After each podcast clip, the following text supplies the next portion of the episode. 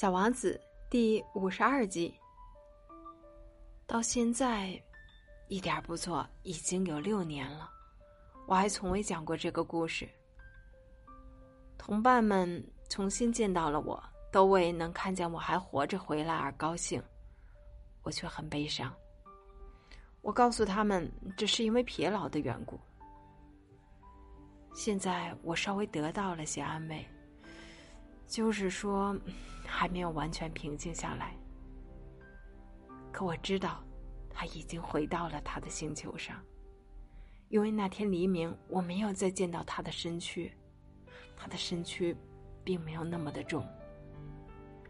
从此，我就喜欢在夜间倾听着星星。好像是在倾听着五亿个铃铛，可是现在却又发生了不寻常的事。我给小王子画的羊嘴套上忘了画皮带，他再也不可能把它套在羊嘴上。于是我思忖着，他的星球上会发生什么事呢？他个小羊把花给吃掉了吧？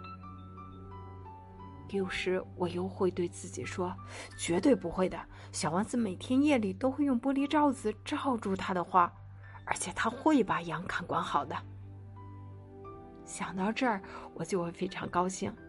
这时，所有的星星都在柔情的轻声笑着。忽而，我又对自己说：“人们有时总会免不了会疏忽的，那就够呛。”某一天晚上，他忘了找玻璃罩子，或者是小羊夜里不声不响的跑了出来。唉，想到这里，小铃铛都变成了泪珠。这真是一个很大的奥秘，对你们这些喜欢小王子的人来说，就像是对于我来说一样。无论什么地方，凡是某处，如果有一只羊，尽管我们都并不认识它。